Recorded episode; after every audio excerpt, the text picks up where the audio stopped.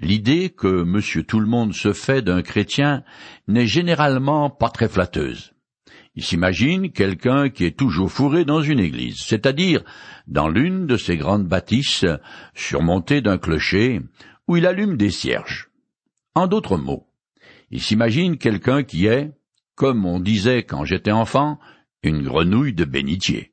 Ce point de vue, qui est peut-être parfois justifié, n'est par contre pas du tout conforme à l'enseignement du Nouveau Testament qui prône une vie vertueuse en vérité et non en apparence seulement. Dans la partie de son épître aux Romains, qui traite de la vie chrétienne pratique, Paul nous donne une série d'exhortations qui, si elle était unilatéralement suivie, éliminerait toutes les souffrances que les êtres humains s'infligent les uns aux autres. Je continue à lire le chapitre 12 de l'Épître aux Romains, où Paul aborde d'abord les rapports que les croyants doivent entretenir avec ceux qui n'ont pas la même foi qu'eux. Ne répondez jamais au mal par le mal. Cherchez au contraire à faire ce qui est bien devant tous les hommes. Romains chapitre 12, verset 17.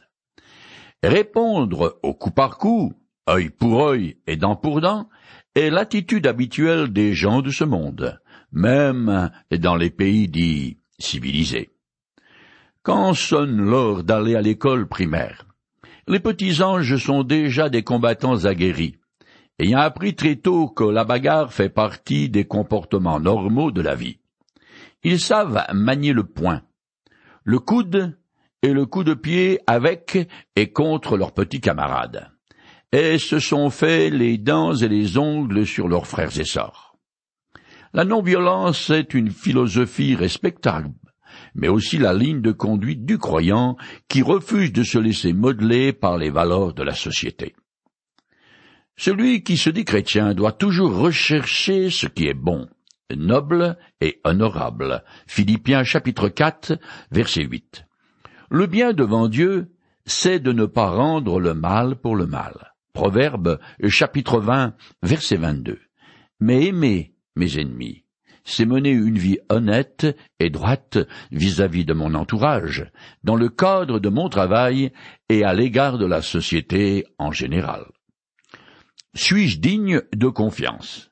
Est-ce que je tiens ma parole? Est-ce que je dis la vérité et paye mes dettes? Voilà des comportements d'une vie chrétienne digne de ce nom. Je continue.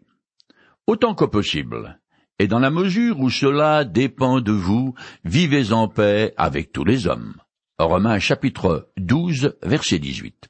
Cette exhortation fait penser à une parole de Jésus du sermon sur la montagne.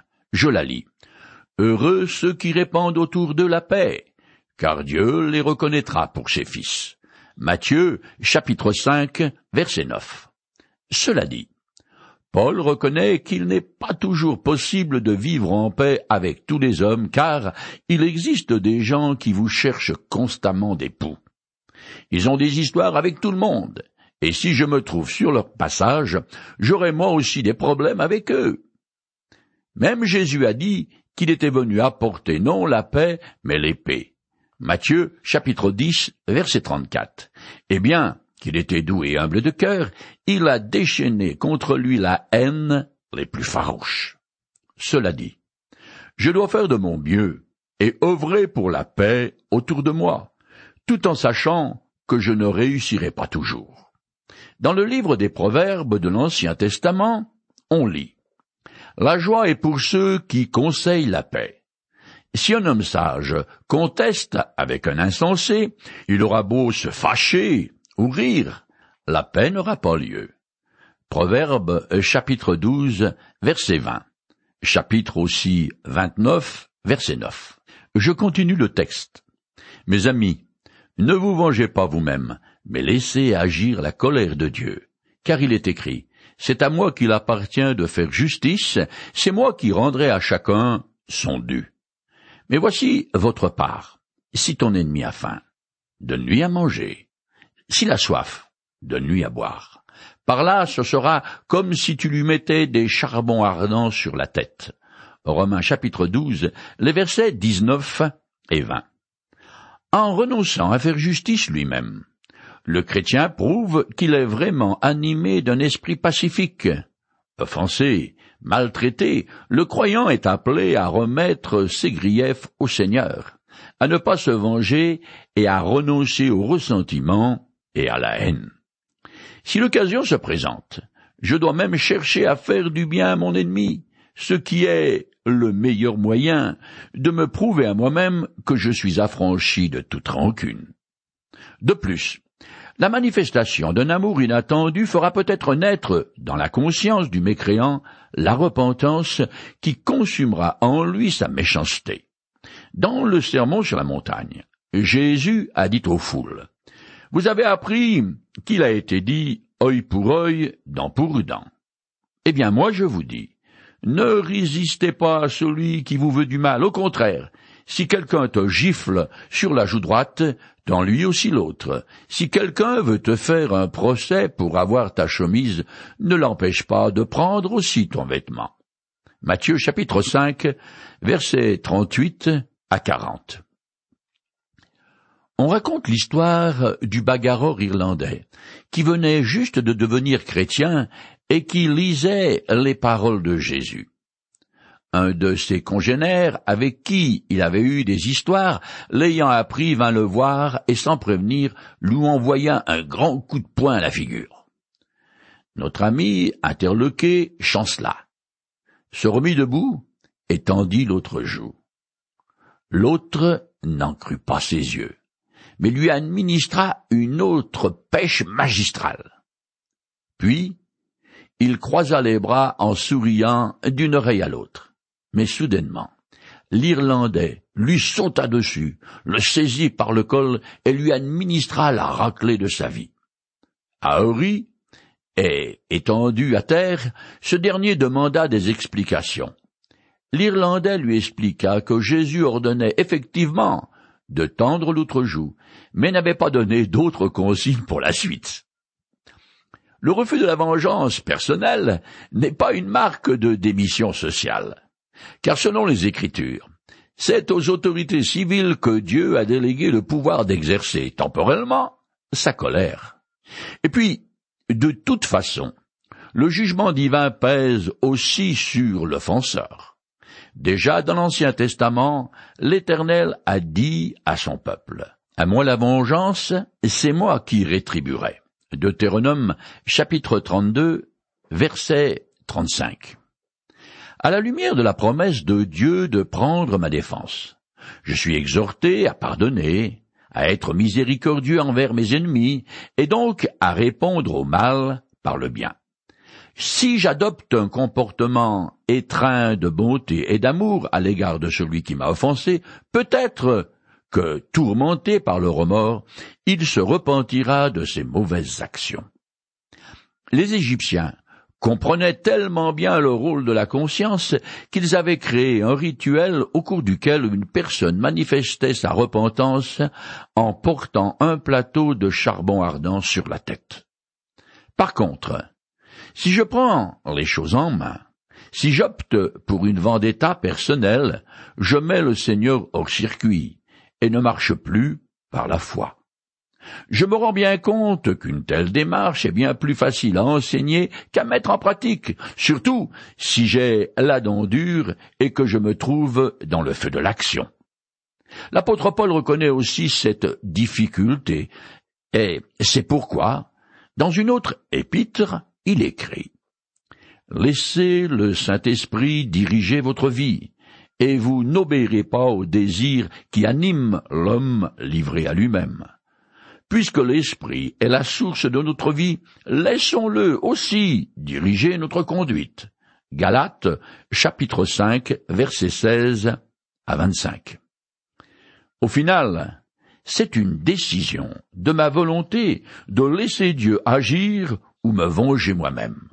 Je finis le chapitre 12. Ne te laisse jamais dominer par le mal. Au contraire, sois vainqueur du mal par le bien. Romains chapitre 12, verset 21.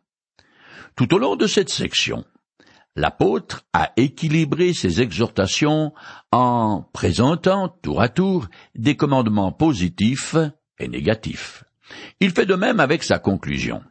Si au lieu de me venger, je rends le bien pour le mal, je transforme une hostilité en une relation d'amour, et je triomphe de moi-même en ne me laissant pas surmonter par le mal. Ce monde dans lequel nous vivons est dominé par le mal. Je me souviens d'avoir suivi un cours sur la théorie des types logiques et on a posé la question. Le monde est-il méchant ou bien la méchanceté se trouve-t-elle dans le monde? Personne ne conteste la seconde affirmation, comme quoi le mal est autour de nous. Mais qu'en est-il de la première qui dit que le mal pénètre le monde entier? Nous savons bien qu'il existe beaucoup de gens serviables qui font des bonnes actions sans même qu'ils soient chrétiens. Pourtant, de nombreux passages de la parole de Dieu déclarent, sans embâge, que tout le système de ce monde dans lequel nous vivons est sous la domination de Satan. Ça peut faire sourire, mais les Écritures ne rigolent pas. En effet, dans l'univers, il existe plusieurs sphères du pouvoir bien qu'il n'en soit pas question dans l'Épître aux Romains. Dans d'autres passages des textes sacrés, il est question d'autorités célestes aussi bien bonnes que mauvaises. Celles qui sont au service de Satan s'opposent à Dieu et agissent dans les coulisses des pouvoirs humains. Je lis quelques versets du Nouveau Testament. Nous savons que le monde entier est sous la coupe du diable car nous n'avons pas à lutter contre des êtres de chair et de sang, mais contre les puissances, contre les autorités, contre les pouvoirs de ce monde des ténèbres, et contre les esprits du mal dans les lieux célestes. 1 Jean, chapitre 5, verset 19, et Éphésiens, chapitre 6, verset 12. Je dis ça sans pourtant être du genre à voir le diable partout, car personnellement, je ne l'ai jamais rencontré. Comme ici-bas, je fais partie du menu fretin. Je ne présente aucun intérêt pour lui. Par contre, Satan passe et repasse et laisse sa carte de visite dans les chancelleries des pays qui sont importants pour lui. Tout ceci pour dire que le croyant ne doit pas se conduire selon la logique de ce monde qui danse au rythme du diable qui mène le bal. Au lieu de haine et de vengeance, je suis appelé à pardonner et à aimer même mes ennemis. Nous voici arrivés au chapitre 13 qui continue les exhortations de l'apôtre Paul concernant les obligations très concrètes du croyant. Après avoir énoncé des préceptes relatifs à la vie morale et spirituelle, c'est-à-dire à ses rapports avec Dieu, avec ses frères, et avec ses ennemis, l'apôtre lui dit comment se comporter dans la vie civile, vis-à-vis des autorités. Nous sommes tous bien conscients de la juridiction politique qui nous gouverne au niveau local et national, et qui est une institution humaine. C'est dans le livre de la Genèse et dans le domaine judiciaire que ce concept apparaît. Je lis le passage. Quant à votre sang à vous, celui qui est votre vie. J'en demanderai compte à quiconque le répandra. Que ce soit un animal ou un homme. Je demanderai compte à chaque homme de la vie de son semblable. Dieu a fait l'homme pour être son image. C'est pourquoi, si quelqu'un répand le sang d'un homme, son sang à lui doit être répandu par l'homme. Genèse chapitre 9, les versets 5 et 6. Ce texte est la première mention de l'ordonnance divine qui impose la peine capitale. Je sais bien que cette justice expéditive répugne beaucoup de gens par ailleurs très sincères dans leurs convictions. Il faut cependant reconnaître que nous subissons, sans nous en rendre compte, l'influence d'une société dont les valeurs traditionnelles judéo-chrétiennes sont en pleine dérive. Le texte que j'ai lu enseigne que celui qui commet un meurtre doit payer de sa vie son acte, parce qu'en tuant son prochain, créé à l'image de Dieu, il a perpétré un crime de lèse-majesté contre le Créateur. De nos jours, dans les pays dits civilisés, et même dans ceux où certains assassins sont parfois mis à mort, le courant philosophique a inversé le mal et le bien. C'est ainsi qu'on éprouve une sorte de sympathie morbide pour le coupable d'un crime de sang dont l'histoire, à la télé, nous a divertis, et en même temps on éprouvait de l'indifférence correspondante à l'égard de la victime. Tout ceci pour dire que celui qui appartient à Jésus-Christ a deux passeports, deux nationalités. Il est citoyen du ciel et en même temps, durant sa vie terrestre, il est ressortissant et contribuable d'un pays donné. Bien sûr, il y a toujours des exceptions. Des gens sans patrie comme ceux qui sont apparus ces dernières années et qui portent le nom de sans-papiers. Cela dit, les Écritures enseignent que chacun d'entre nous, chrétien ou pas, a une responsabilité envers le gouvernement de ce bas monde. Quand Jésus était sur terre, une fois, les chefs religieux lui ont tendu un piège en lui demandant Eh bien, dis-nous, si oui ou non nous avons le droit de payer des impôts à César. Connaissant leur fourberie, Jésus leur répondit Montrez-moi une pièce d'argent. De qui porte-t-elle l'effigie et l'inscription? De César. Eh bien, leur dit-il, rendez à César ce qui revient à César, et à Dieu ce qui revient à Dieu. Luc chapitre 20 versets 22 à 25. Le chrétien a un double devoir, un spirituel envers Dieu et un laïque vis-à-vis des autorités civiles. En effet, les fonctionnaires de l'État qui nous gouvernent et nous obligent à payer des impôts ont été mis en place par Dieu. Cela reste vrai même quand ils sont corrompus et réclament haut et fort nos sous pour se remplir les poches au passage. C'est Dieu qui a établi aussi bien les institutions politiques que les hommes qui me gouvernent, que ce soit monsieur le maire ou le premier ministre. Je sais bien que ces propos peuvent faire bondir. D'ailleurs, je m'offusque moi-même. Cependant, il y a de nombreux passages des Écritures qui les soutiennent. Mais, me direz-vous, Qu'en est-il d'un tyran et autres despotes de ce monde?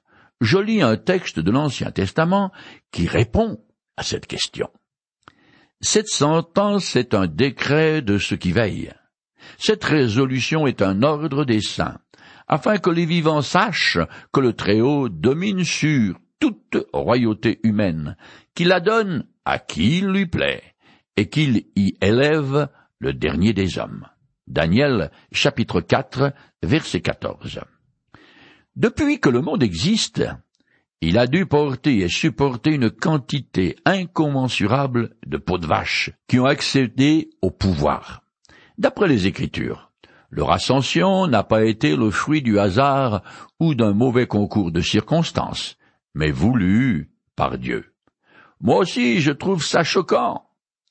Paul enseigne aux Romains que tout pouvoir qui existe est institué par Dieu, quelles que soient ses origines, et par quels moyens qu'il se soit établi. C'est un état de fait providentiel que Dieu a permis et voulu, et auquel le chrétien doit se soumettre. Quand Paul écrit ces lignes, c'est Néron qui règne. Or, il est arrivé au pouvoir par un crime, et ne s'y maintient que par une série de crimes, plus atroces les uns que les autres. Il s'ensuit que la question de la souveraineté divine se pose à nouveau. Oui ou non est-il le maître dans son univers? L'apôtre Paul n'hésite pas un instant et répond par un oui franc et massif. De plus, dans une autre épître, il ordonne aux chrétiens de prier pour ceux qui sont aux rênes de l'État. Je lis le passage. Je recommande en tout premier lieu que l'on adresse à Dieu des demandes, des prières, des supplications et des remerciements pour tous les hommes. Que l'on prie pour les rois et pour tous ceux qui sont au pouvoir afin que nous menions une vie paisible et tranquille. 1 Timothée, chapitre 2, les versets 1 et 2. Je commence maintenant à lire le chapitre 13 de l'Épître aux Romains que tout homme se soumette aux autorités supérieures, car il n'y a pas d'autorité qui ne vienne de Dieu, et celles qui existent ont été mises en place par Dieu. Romains 13, verset 1. Le gouvernement civil, tout, comme la famille, est une idée de Dieu afin que sa création soit structurée et ordonnée. Ces autorités devraient être au service du bien. Mais à cause de la corruption du péché, ceux qui nous gouvernent renient très vite leur vocation, leur service divin et deviennent tyranniques, comme chacun sait. Chaque page de n'importe quel livre d'histoire l'atteste. Quand l'apôtre écrit cet épître, Rome est la capitale impériale, le siège du gouvernement civil de l'Empire.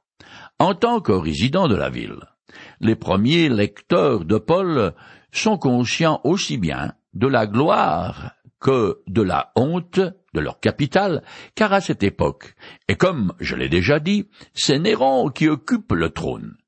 54 à 68 après Jésus-Christ. Comme ces chrétiens sont également citoyens du royaume de Dieu, l'apôtre donne ici un enseignement sur la relation du croyant avec les autorités civiles dont il dépend. La soumission aux autorités est le devoir du chrétien. Si les apôtres n'avaient pas prêché cette soumission, le christianisme n'aurait pas été compris comme une nouvelle vie venant du ciel, mais comme une puissance terrestre. Or, Jésus a dit, Mon royaume n'est pas de ce monde. Jean chapitre 18, verset 36 par sa longueur et les détails précis qu'elle renferme, cette discussion de l'apôtre Paul est le passage clé du Nouveau Testament sur ce sujet. Je continue. C'est pourquoi celui qui s'oppose à l'autorité lutte contre une disposition établie par Dieu. Et ceux qui sont engagés dans une telle lutte recevront le châtiment qu'ils se seront attirés. Romains chapitre 13, Verset 2. Celui qui s'oppose à l'autorité en place, les anarchistes et les autres prennent position contre une ordonnance divine. En agissant ainsi, ils se rebellent contre Dieu et attirent une malédiction aussi bien civile que divine sur eux-mêmes. Concernant le principe énoncé par l'apôtre, on peut se poser deux questions. Au moment d'une révolution, quand un pouvoir établi est renversé et remplacé par un autre plus ou moins stable, à quel moment le chrétien doit-il considérer le nouveau pouvoir comme institué par Dieu? En politique, le chrétien doit-il observer une attitude passive et s'incliner devant le fait accompli et subir docilement un régime détestable sans essayer de le modifier? Paul ne répond pas vraiment à ces questions l'activité politique du chrétien en tant que citoyen et son droit d'apporter des modifications au gouvernement de son pays sont en dehors de l'horizon de l'apôtre. Il se borne simplement à présenter comme un devoir le respect des autorités établies et de l'ordre social existant.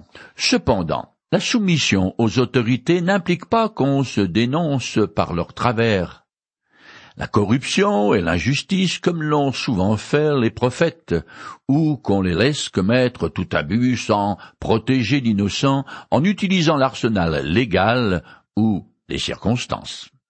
Dans ce cas-là, l'obéissance aux ordonnances divines, comme prendre la défense de la veuve et de l'orphelin, passe avant la soumission aux autorités. En tout temps, le croyant est appelé à prendre position pour la loi l'ordre, l'honnêteté et la justice, même s'il doit en pâtir. Jean-Baptiste fut décapité par le tyran Hérode. Jésus-Christ fut crucifié par l'opportuniste politique Ponce Pilate. Et l'apôtre Paul fut exécuté par Néron. Une vraie bête sanguinaire. Et pourtant, aucun d'entre eux n'a essayé de changer le système politique de l'époque. En effet, le christianisme n'a pas été conçu comme une force de service des, démocraties, ou pour nettoyer les villes des suppôts de Satan, ceux qui trafiquent et tuent les innocents. Paul n'a jamais parlé des conditions déplorables des prisons romaines qu'il visitait régulièrement comme prisonnier. Le rôle de l'Église est de propager la bonne nouvelle de Jésus-Christ. C'est avant tout une puissance pour sauver l'homme de sa condition décadente. Le christianisme vise à changer un à un tous ceux qui composent la société, que celle-ci soit d'une couleur ou d'une autre. La source de tous les problèmes se trouve dans le cœur de l'homme. Qu'il soit président, roi, barman, terroriste ou clochard. Dieu est venu pour opérer un miracle intérieur, celui de la nouvelle naissance, au niveau de la personne humaine. Les exemples abondent où des gens perverses ont été totalement transformés après avoir accepté Jésus-Christ dans leur cœur. Alors, ils ont œuvré dans la légalité à réformer ce qui était corrompu. C'est ainsi que l'esclavage fut aboli. Quant aux institutions politiques, un jour le Christ va revenir pour les balayer toutes de son souffle puissant et établir par la force son royaume de mille ans sur terre. Alors, la justice, la vraie, l'absolue, emplira enfin la terre.